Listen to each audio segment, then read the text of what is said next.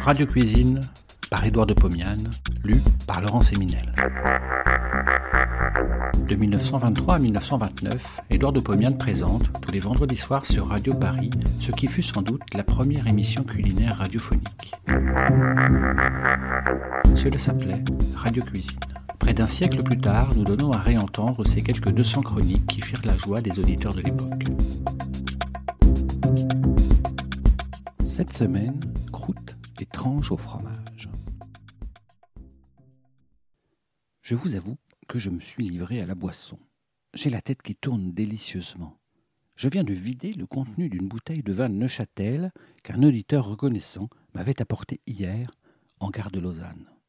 J'ai bu toute la bouteille pour oublier la lumière maussade de Paris, le froid humide qui pénètre dans tous les pores de la peau, la boue qui fait froid aux pieds et la petite pluie fine qui donne le cafard. Mais j'ai mauvaise grâce à me plaindre, je suis un privilégié je reviens de faire une tournée de conférences en Suisse, en pleine neige, en plein soleil. J'ai connu la volupté du silence de la montagne toute blanche, où tous les bruits sont assourdis par une neige immaculée.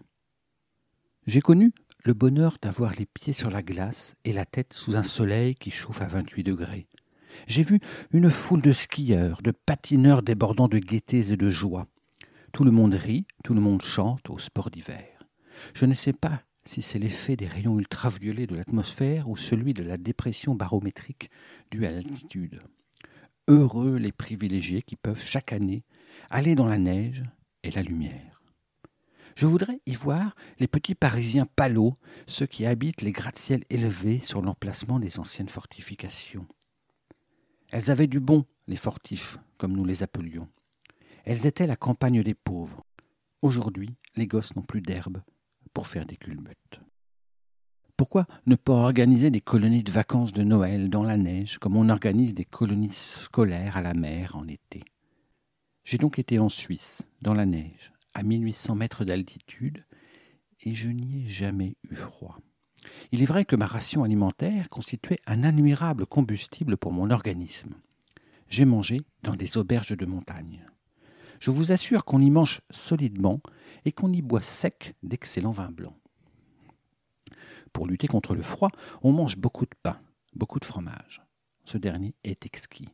Mais nous en avons aussi d'excellents en France. Les fromages suisses sont nombreux.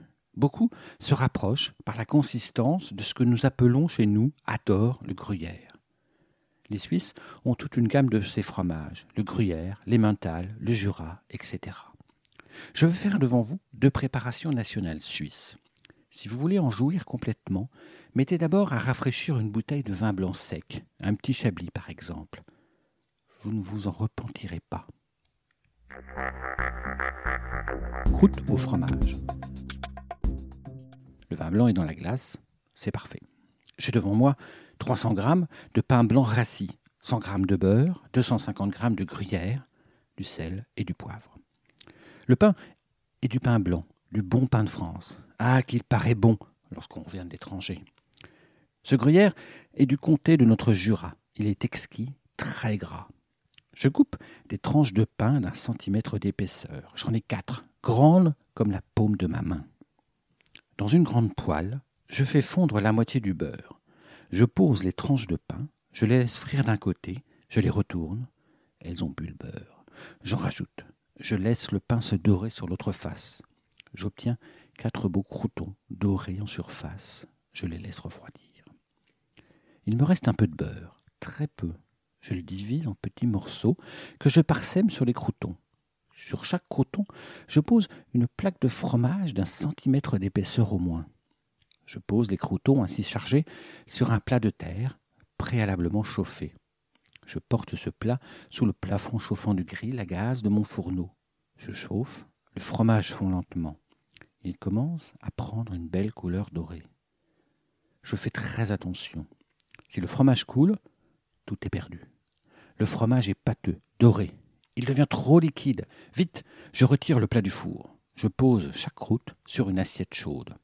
Je porte à table, je verse le vin glacé dans les verres. Une buée légère apparaît immédiatement sur le cristal. Je sale légèrement la surface du fromage et je poivre de quelques tours de moulin. Je contemple mes invités. Ils ne savent pas comment s'y prendre pour manger des croûtes au fromage, fourchette et couteau pour ne pas se brûler les doigts, vin blanc glacé pour ne pas se brûler la langue. Tranche au fromage. C'est un plat de paysan, rustique et vigoureux. Il n'est pas au goût de tout le monde, mais il y a façon de l'améliorer. Au travail. Une vaste tranche de 150 à 200 grammes de pain bis, un pot de moutarde, 250 grammes de gruyère, du sel, du poivre. La tranche de pain bis est grande comme une assiette à dessert. Elle a 2 cm d'épaisseur. Je la couvre d'une couche de moutarde épaisse de 5 mm environ.